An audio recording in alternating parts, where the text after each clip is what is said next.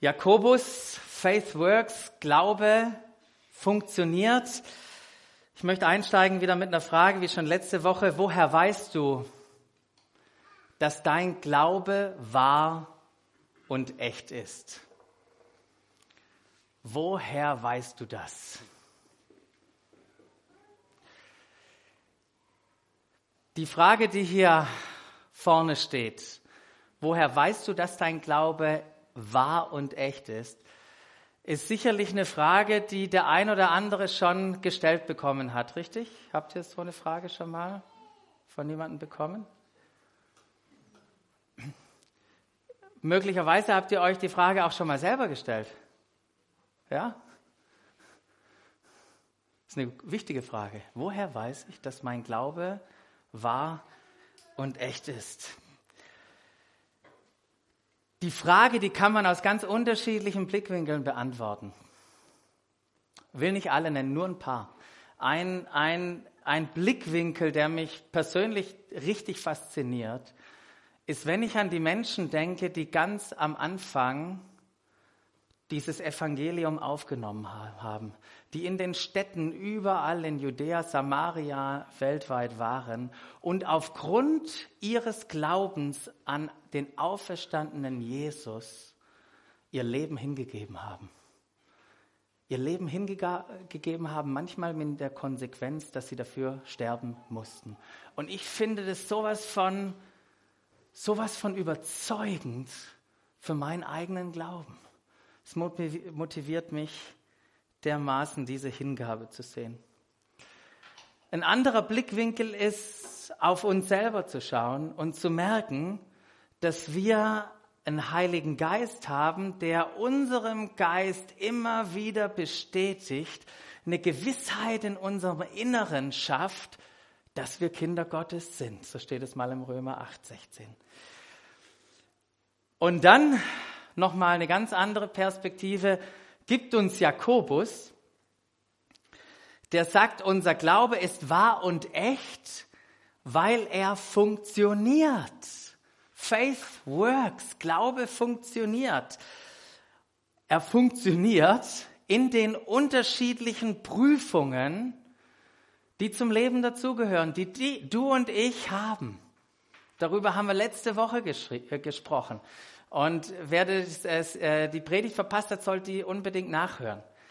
Wo wir merken, dass unser Glaube durchträgt, wenn er auf die Probe gestellt ist. Wir erleben in diesen schwierigen Zeiten, in diesen Krisen, da erleben wir Geduld und Friede. Wir erleben Hoffnung und Zuversicht. Wir erleben Demut und Sanftmut und noch ganz andere Eigenschaften Gottes erleben wir in dieser Zeit. Und wir spüren, dass trotz Krise, trotz Schwierigkeit, dass, dass Jesus es ist, der alles in uns erfüllt und der uns unabhängig macht von den Umständen, die gerade um uns herum sind. In diesen Momenten funktioniert Glaube. Nehmen wir diese Freiheit Gottes wahr. Und Glaube funktioniert, und das ist auch ein Thema beim Jakobus. Glaube funktioniert, weil er in uns wirkt und arbeitet. Ja, unser, der Glaube in uns ist kein Faulenzer. Der hat bestimmt eine schwäbische DNA. Der schafft was, der wirkt in uns und bringt gute Werke hervor. Und Glaube wird dadurch sichtbar. Wenn wir über Dinge sprechen, die in uns sichtbar werden, dann ist es nicht der Versuch, irgendetwas zu tun, um irgendwas zu bekommen, sondern was da sichtbar wird, sind die Werke aufgrund dessen, was Jesus in uns getan hat. Manche würden Glaubenswerke dazu sagen, und Jakobus betont es ja, und sagt, es gibt zwei Glaubenswerke in dem Text, in der Textstelle auch, die wir, die wir behandeln, wo Glaubens, oder in diesen zwei Bereichen wird Glaube wirklich sichtbar. Erstens sagt er, Glaube verändert die Art und Weise, wie wir Menschen sehen und mit ihnen umgehen. Der Glaube sagt nämlich uns, dass Menschen gleichwertig sind, dass sie im Ebenbild Gottes erschaffen sind, dass Jesus sie jeden Menschen erlöst hat. Und deshalb messen wir nicht mit zweierlei Maß. Wir bevorzugen Menschen nicht. Wir bevorzugen nicht Reiche vor Armen und die eine Kultur vor der anderen Kultur oder, äh, oder beurteilen Menschen nicht mehr nach äh, menschlichen Maßstäben. Nicht, was ist sein Bildungsstand und welche Hautfarbe hat er und welchen, in, in welcher Gegend wohnt er, was ist seine familiäre Abstammung. Das ist nicht mehr unser Maßstab. Das heißt, falls du heute Morgen da bist und denkst, ich gehe gerade auf dem Weg zu meinem Professorentitel, dann muss ich dir sagen, das ist genial, tu das, aber dein Professorentitel, der hat hier den wirst du hier nicht gebrauchen können, weil wir uns nicht mit Professor, Doktor, was weiß ich anreden, sondern wir reden uns an mit Uta und Iris und Aaron und Matt, weil es keine Distanz irgendwie, keine Wertigkeit zwischen uns gibt. Und das macht der Glaube, das sind Glaubenswerke. Denn Jesus ist für alle gestorben, heißt es mal im Korinther. Daher beurteilen wir jetzt niemanden mehr nach rein menschlichen Maßstäben. Früher haben wir das so gemacht. Jetzt machen wir das nicht mehr, weil der Glaube in uns etwas tut. Er bringt eine andere Perspektive, einen anderen Umgang mit Menschen zum Vorschein, der nicht Halt macht vor Obdachlosen, so wie der Andi das gerade erzählt hat, der nicht Halt macht, so wie es bei Jakobus zu seiner Zeit war, vor Waisen und Witwen. Die können wir nicht alleine lassen, denn dieser Not werden wir uns annehmen. Und wir nehmen uns nicht nur Menschen an, von denen wir wissen, wenn wir ihnen was Gutes tun, irgendwann kommt es zurück. Wisst ihr was? Das kann jeder. Da braucht kein Glaube dafür. Es braucht Glaube dafür, dass wir Menschen helfen, die in Not sind, die uns niemals im Leben etwas zurückgeben können. Dafür braucht es Glauben. Das ist das Erste. Und das Zweite, wo, wo Jakobus sagt, für Glaube sichtbar wird, ist die Art und Weise, wie wir reden. Und zwar mit Menschen und über Menschen. Es, und es wird euch, wird euch auffallen jetzt, wenn ihr dann im Kapitel 3 vom Jakobusbrief seid, wow, mit was da alles die Zunge verglichen wird. Die hat ja so eine gigantische Kraft, nicht nur zum Positiven, sondern auch zum Negativen, zerstörerisch. Und lasst uns unsere Zunge im Zaum halten, so heißt es da mal, und als ein Werkzeug der Gerechtigkeit, so schreibt da ähm, Paulus da mal von, als ein Werkzeug der Gerechtigkeit nutzen, um zu ermutigen und zu befähigen, zu segnen und zu preisen. Und lasst da euren Glauben wirklich sichtbar machen. Und man liest es so drüber und ich habe dann gedacht, wie ist es bei mir? Und ich habe gemerkt, ja, genau das ist bei mir auch passiert. Ich habe früher über Menschen anders gedacht. Ich habe früher anders gesprochen und Gott ist mit mir einen Weg gegangen, wo ich gemerkt habe, der Glaube, der in mir ist, der bewirkt hier Veränderung. Glaube wird sichtbar. Wisst ihr, Glaubenswerke, das ist ein sichtbarer Ausdruck unseres neuen Lebens. Die bringen uns nicht in ein neues Leben hinein, aber Glaubenswerke sind ein sichtbarer Ausdruck von unserem neuen Leben. Und so fängt Jakobus an in einem interessanten Text, denn da heißt es, denn was nützt es, meine Geschwister, wenn jemand behauptet, ich habe Glauben, aber er hat keine entsprechenden Taten vorzuweisen. Und dann geht Jakobus noch mal eine Stufe weiter und fragt sogar, ja, kann der Glaube, kann so ein Glaube als solcher ihn retten? Was denkst du? Was denkst du? Gibt es einen echten Glauben ohne Werke? Und wenn ja, nützt so ein Glaube etwas? Und kann ein solcher Glaube retten?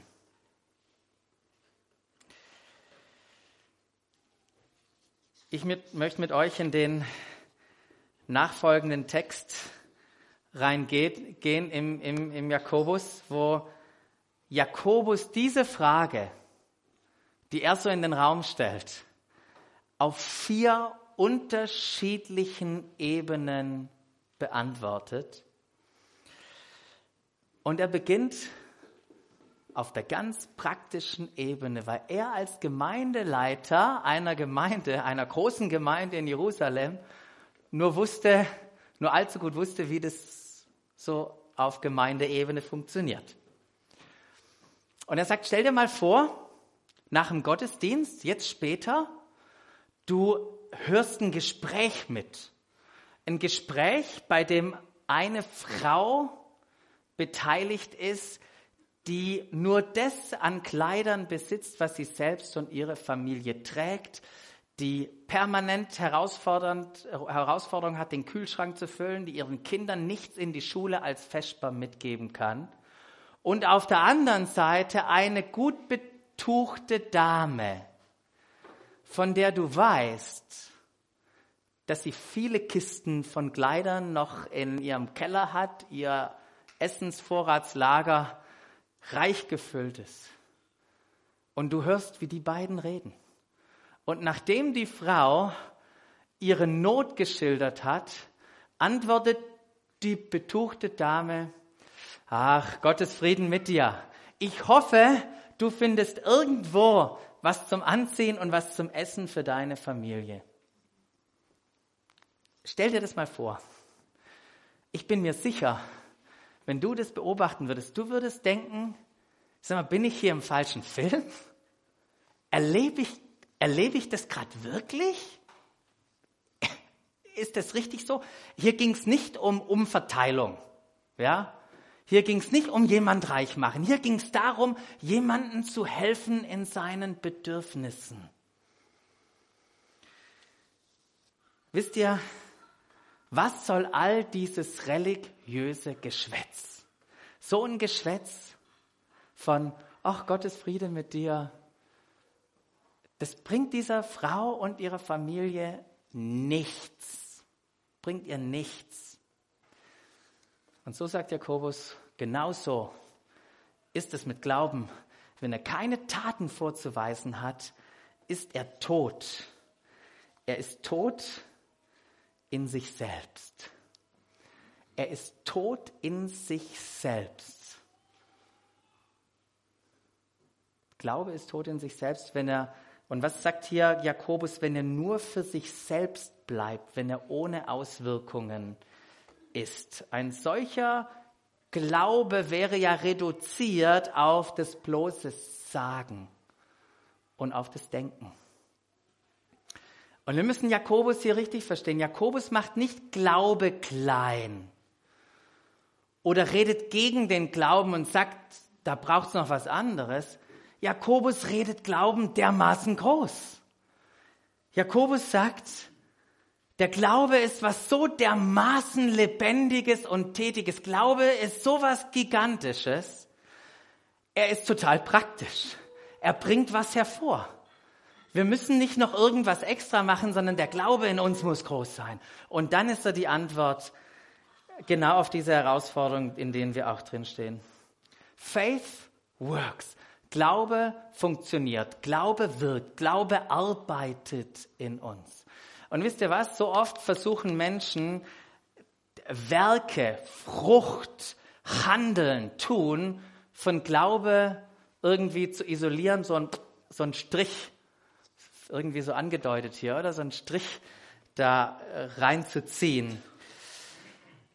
Ähm, aber Werke, Werke nur, und das ist auch, was viele falsch machen, sobald es um irgendwas mit Tun geht, hat es irgendwas mit Gesetz, hat es irgendwas mit der Hoffnung in eigene Leistungen zu tun. Aber es ist, es gibt Werke, die aus unserem Glauben herauskommen. Und Jakobus kennt ja die Leute, mit denen er da, zu denen er einen Brief schreibt und sagt, ja, ich kenne euch, ihr versucht es zu trennen oder das in einer unguten Art und Weise zu vermischen, aber das, deshalb lasst mich mal auf eine zweite Ebene gehen, neben dem praktischen. Lasst uns mal theologisch sprechen.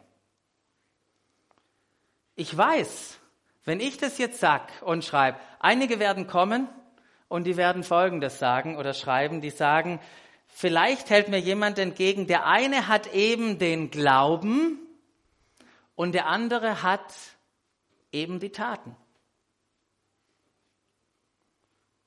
Und dann sagt Jakobus, und das soll wirklich funktionieren? Kann das wirklich so sein? Also ist ja ein schönes Denkmodell, aber sagt er, wie machst denn du das ganz praktisch? Wie willst du mir denn deinen Glauben beweisen, wenn die entsprechenden Taten fehlen? Das wird dir niemals gelingen. Du wirst mir niemals deinen Glauben zeigen können, wenn du das nicht durch Taten tust. Aber ich, sagt er, ich dagegen, ich kann dir meinen Glauben anhand von dem beweisen, was ich tue. Und wisst ihr was, Leute, es ist nicht nur Jakobus, den wir irgendwie in eine Ecke stellen. Da ist Paulus, ist Johannes, ist Jesus selbst, der das sagt. Jesus ist in einem Gespräch. Und er sagt, wisst ihr, wenn ich der Einzigste wäre, Johannes 5, wenn ich der Einzigste wäre, der behaupten würde, dass ich so der Sohn Gottes bin und so weiter, okay, ich verstehe, das, das wäre ein bisschen unglaub, unglaubwürdig. Da könnte jeder kommen. Wenn jemand wie Johannes, der Täufer, über mich Zeugnis gibt und sagt, das ist er, den, auf den ihr wartet, der kommen soll, dann ist es schon viel, viel besser. Doch was wirklich für mich spricht, sagt Jesus, sind die Werke, die ich tue. Seht ihr das nicht? Guckt doch die an. An einer anderen Stelle, auch Johannes sagt er, glaubt mir doch wenigstens, wenn ihr schon nicht das glaubt, was ich euch sage, dann glaubt mir doch auf wenigstens aufgrund dessen, was ihr seht. Glaube und Werke kann man nicht voneinander trennen, die gehören zusammen. Und dann kommt, geht Jakobus weiter und sagt, Ebene 3, kommt mir jetzt bitte nicht mit unserem wichtigen Glaubensbekenntnis. Ich kenne unser Glaubensbekenntnis. Unser Glaubensbekenntnis, du glaubst doch nur, dass es einen Gott gibt. Natürlich glaube ich das, sagt Jakobus. Klar, das ist unser Schma Israel. In 5. Mose hören wir das. Der Herr ist unser Gott, der Herr und sonst keiner.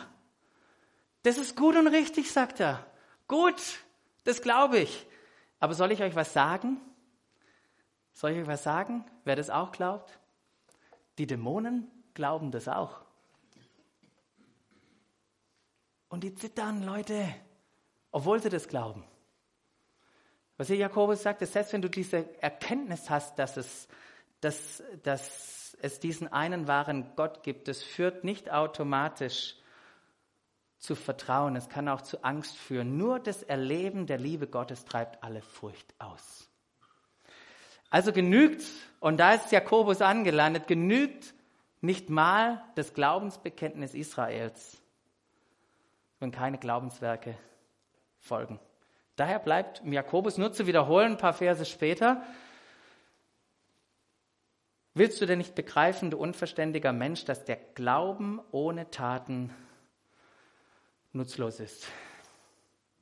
So, und Jakobus kommt an den Punkt, dann sagt so, jetzt habe ich praktisch gesprochen, dann sind wir auf die Ebene gegangen, wo wir theologische Denkmodelle aufgestellt haben, dann haben wir über unser Glaubensbekenntnis gesprochen.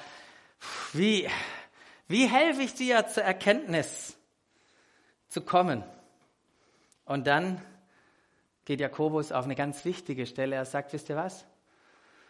Ist ja gut, dass wir Erfahrungen machen. Ist ja gut, dass wir Wahrheiten kennen. Ist ja gut, dass wir unseren Glauben zu denken.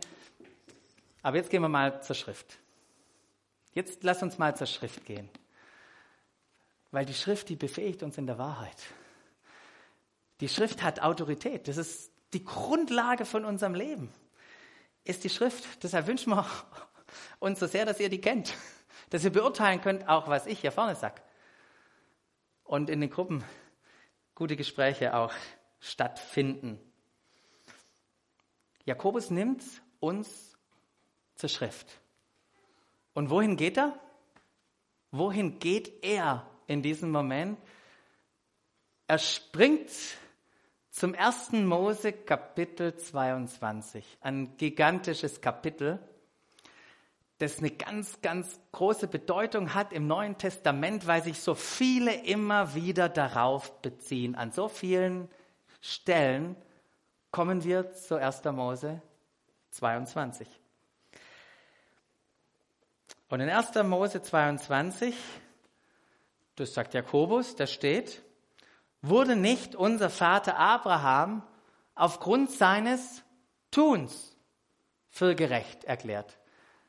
Er wurde für gerecht erklärt, weil er seinen Sohn Isaak auf den Altar legte, um ihn Gott als Opfer darzubringen.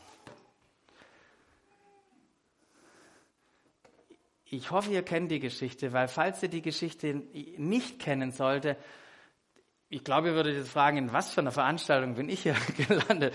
Da legen Leute ihre eigenen Söhne auf den Altar, um sie zu opfern. Von dem her, falls du die Geschichte nicht kennst, bitte, bitte, bitte, geh zurück heute. Falls du keine Bibel hast, kannst du online machen oder komm nach dem Gottesdienst auf mir zu, dann gebe ich dir eine, wo du das nachlesen kannst, diese Geschichte, diese gigantische Geschichte, wo Gott Abraham eine Verheißung gibt, aus ihm eine große Nation zu machen. Und wisst ihr was? Abraham glaubte dieser Zusage, heißt es, und es wurde ihm zur Gerechtigkeit. 1. Mose 15,6. Aber diese, diesen diese Verheißung, dieser Plan, der konnte ja nur erfüllt werden, indem der Abraham einen Sohn bekommt. Und weil das irgendwie nicht so passiert ist, dachte Abraham, er hilft mal nach mit der Magd. Aber das war auch nicht richtig. Er musste wirklich warten, bis Gott das Wunder tut, um ihm einen Sohn zu schenken. Und er tat's. Er tat es. Er hat diese Verheißung hat er umarmt. Er hat erlebt, wie diese Verheißung groß wird in seinem Haus. Und dann fordert ihn Gott auf, das zu tun, was hier steht, ihn zu opfern. Doch was wird durch seine Tat sichtbar? Was sieht man durch sein Tun? Und Jakobus geht weiter und sagt, daran siehst du, dass sein Glauben mit Taten, mit seinen Taten zusammenwirkte. Erst durch seine Taten wurde sein Glaube vollkommen. Schwieriger Vers, wenn wir hier manche Sachen falsch verstehen, weil zusammenwirken dürfen wir nicht irgendwie so verstehen, da sind zwei Dinge auf gleichberechtigter Ebene und die wirken hier zusammen. Wenn hier Paulus spricht von Zusammenwirken, dann ist Glaube in der Oberhand. Glaube ist das Dominante. Taten müssen sich unterordnen und kommen nur aus dieser Führung und Leitung des Glaubens heraus. Ganz, ganz wichtig, dass wir nicht irgendwie denken, hier wirken zwei zusammen auf gleicher Ebene, was, was hier steht.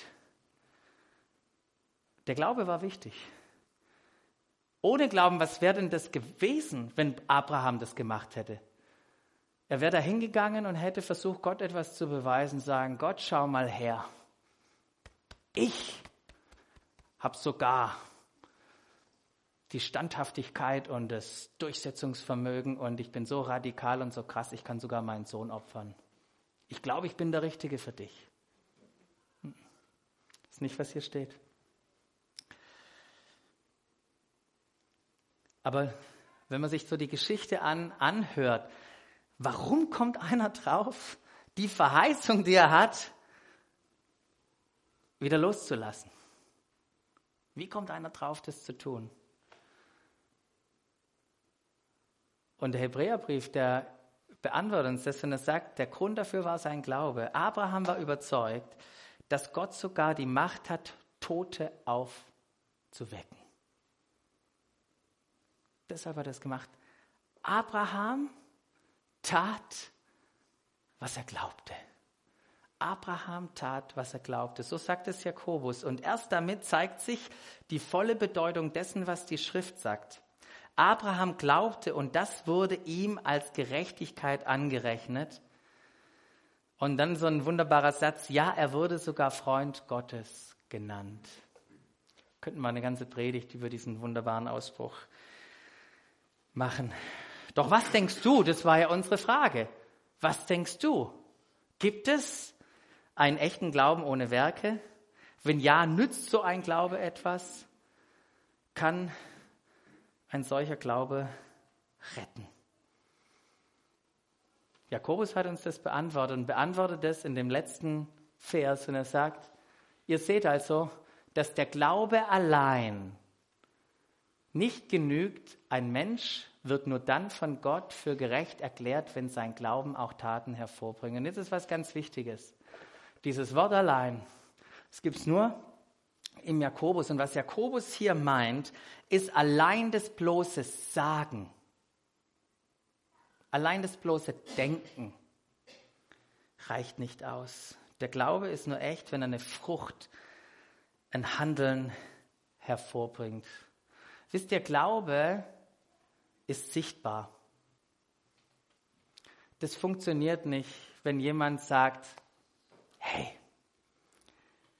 oder wenn jemand zu sich selber sagt, ich glaube jetzt, aber niemand anders soll das mitbekommen. Es geht nicht. Glaube ist eine Offenbarung, ist ein Wirken Gottes in uns. Das haben wir uns zwar nicht selber ausgedacht, ich glaube jetzt mal, nee, Gott schenkt uns Glauben. Jesus ist der Anfänger und Vollender unseres Glaubens, ein Wirken in uns und aufgrund dessen, auf sein Wirken, aufgrund von Offenbarung, handle ich. Die Gegenwart von Glauben in unserem Leben wird durch die Art und Weise sichtbar, wie wir leben. Was ist denn Glaube? So sagt es der Hebräerbrief. Er ist ein Rechnen mit der Erfüllung dessen, worauf man hofft, ein Überzeugtsein von der Wirklichkeit unsichtbarer Dinge. Gerade haben wir jemanden gehört, der gerne mit psychisch Kranken arbeitet. Habe ich das richtig gehört? Psychosomatische Krankheiten. Kennt ihr das? Oder wisst ihr, was das ist? Ich hoffe, jetzt sind hier Ärzte. Uiuiui. Also mein Denken oder mein Fühlen sagt, ich bin krank. Und wisst ihr, was der Körper macht? Der der, der, der reagiert mit Symptomen, die wieder zurückmelden, ah, da ist tatsächlich ein Problem. So wenigstens ein bisschen korrekt. Manche Krankheiten sind psychosomatisch. Wisst ihr, was unser Glaube ist? Glaube ist pneumosomatisch. Glaube ist pneumosomatisch. Das, was unser Geist durch seinen Heiligen Geist, durch Offenbarung als wahr erkennt. Das nimmt unsere Seele auf als Überzeugung und aufgrund dieser Überzeugung fangen wir an, Dinge zu tun. Glaube ist pneumosomatisch. Du fängst also an, das zu tun, was du glaubst. Es ist ein durch Glaube befähigter Lebensstil.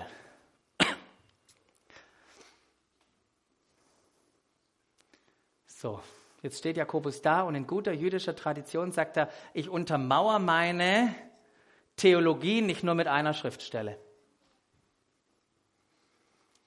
Und ich hoffe, das machst du im Leben auch nicht so. Hättest dir wunderbar hier einen Vers rauspicken können und sagen, haha, ich wusste es doch, es kommt drauf an, was ich tue.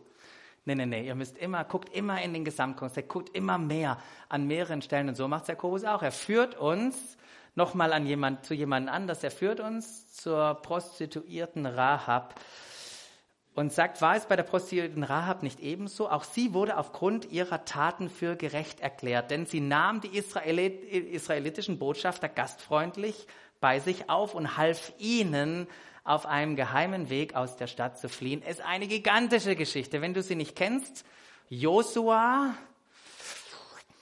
glaube Kapitel 3. zwei bis, ja, zwei bis sechs oder drei bis sechs. Lest es mal nach. Warum hat diese Frau, diese Prostituierte, ihr Leben riskiert? Warum hat, hat sie das getan? Ich meine, sie war in dieser Stadt mit diesen dicken Mauern. Sie war bei einem König, der ein starkes Heer hatte, wo 40 Jahre vorher noch alle dachten, ah, wir sind wie kleine Heuschrecken und jetzt stehen sie denen gegenüber. Woher kam das, dass sie, macht, dass sie das gemacht hat? Wisst ihr warum? Rahab erkannte, dass es nur diesen einzigen Gott gibt und vertraute ihm. Und so erklärt der Hebräerbrief, Kapitel 11, warum hat sie das gemacht? Der Grund dafür war ihr Glaube. Sie hat ihr Vertrauen auf Gott gesetzt. Rahab tat, was sie glaubte. Hat es Rahab tatsächlich gerettet? Das müssten wir jetzt eigentlich offen lassen, dass ihr das nachlest, gell? Aber äh, Er tat es. Er hat sie gerettet. Sie und ihr, das Haus ihres Vaters waren die einzigsten, die den Sturm auf Jericho überlebt haben, aber nicht nur das. Wisst ihr, was Gott mit ihr gemacht hat? Er hat sie zu einer Stammmutter von Jesus gemacht. Sie war die Mutter von Boas, lest es nach, erstes Kapitel in Matthäus. Abraham und Rahab taten, was sie glauben. Tust du, was du glaubst? Lässt du den Glauben in dir arbeiten? Und wenn du dich fragst, ob das tatsächlich der Fall bei mir ist, zwei gute Indikatoren, die ich bei mir erlebe, ist, wie gehe ich mit anderen Menschen um und wie redest du mit und über andere Menschen. Wisst ihr, unser Leben als Nachfolger Jesus wird durch den Glauben befähigt.